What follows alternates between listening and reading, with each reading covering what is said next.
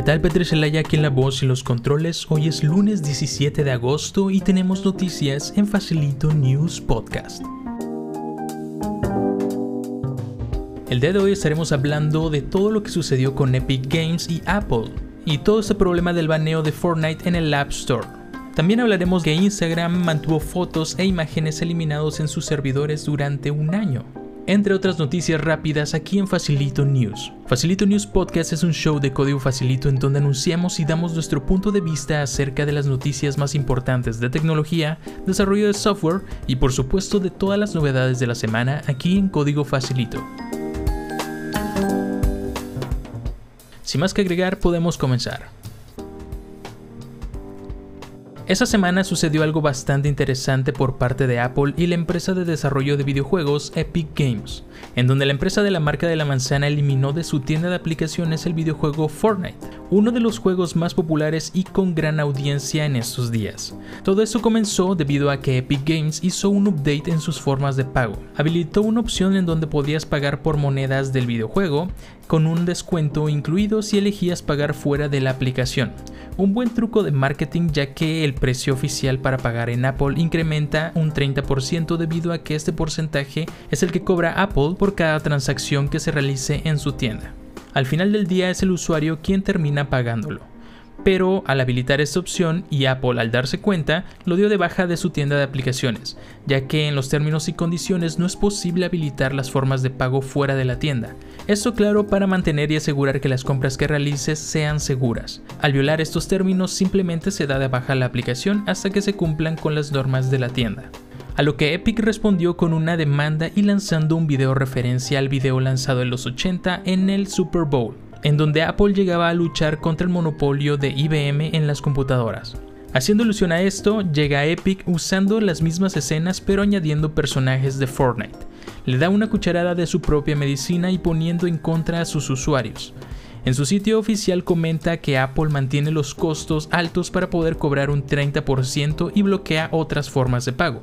Esto es correcto en medias dependiendo de cómo lo redactes, porque sí cobra el 30% pero Apple no mantiene esos precios.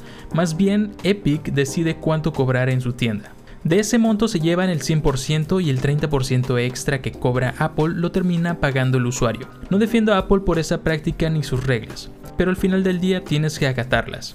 Otra de las cosas es que Epic estaba preparado ante este baneo. Ya tenía el anuncio a la prensa, el video que les mencioné hace un momento y la demanda. Esto se une a todo lo que están compadeciendo las empresas ante el gobierno estadounidense de las prácticas antimonopólicas, en donde Apple no está saliendo bien librado. Aunque ese es un tema por aparte, pero viene a picar la llaga, ya que no solamente es Epic con Fortnite, también Spotify previamente ha presentado acciones legales en contra de Apple por su servicio. A todo esto surgen algunas dudas de quién en realidad es el verdugo de esta situación. Epic promueve a sus usuarios liberar a Fortnite e indica que se unan a la lucha usando un hashtag FreeFortnite. Queda implícito el que si a nosotros nos banean de la tienda de aplicaciones, ¿qué se puede esperar de cualquier otro desarrollador de videojuegos?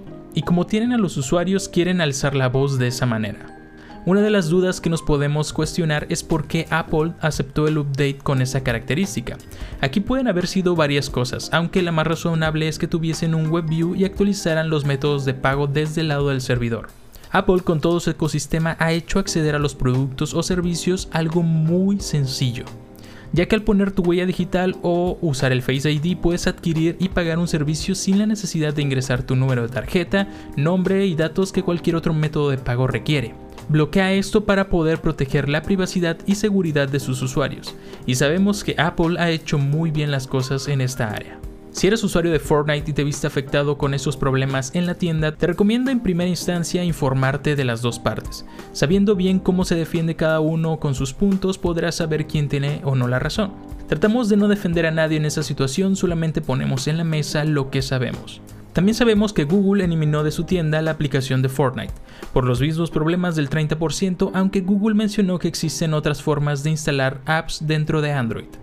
Lo que nos podemos cuestionar en este momento es si simplemente es una estrategia de Epic para llamar la atención, aunque no lo creo, ¿será solamente por el 30% o hay algo detrás de todo esto que aún no sabemos? ¿El servicio que te proveen estas tiendas vale en realidad ese 30%? Me gustaría leer sus comentarios acerca de esto en el hilo que dejaré en Twitter en arroba facilito news o pueden etiquetarme directamente como arroba petricelaya. Continuando con noticias no tan gratas, el investigador de seguridad Saugat Pocarel solicitó a Instagram una copia de fotos y mensajes directos de su cuenta. Pero, oh sorpresa, en esa copia incluían imágenes que a su mención él había eliminado previamente. Pero la información claramente no se había eliminado por completo de los servidores de Instagram. Esta solicitud de información se pudo hacer debido a que en 2018 se comenzó a implementar regulaciones acerca de la privacidad y tus datos y el GDPR. Instagram comentó que esto fue un error en su sistema, pero que ahora ya se encuentra arreglado, y el investigador ha sido recompensado por notificarles del error con un monto de 6 mil dólares. El detalle con todo esto es que aparte de que claramente no fue un simple error, Pocarel descubrió esto en octubre del año pasado y dice que se solucionó a principios de este mes. No me extraña que empresas de esa magnitud realicen este tipo de actos y menos viniendo de Facebook, con todo un historial de prácticas antiprivacidad. Lo único que puedo comentar es que somos responsables de lo que subimos en estas plataformas. Y no manden mensajes comprometedores ya que alguien está escuchando y viendo sus mensajes. O pueden asegurarse de que esta mensajería esté cifrada de punto a punto.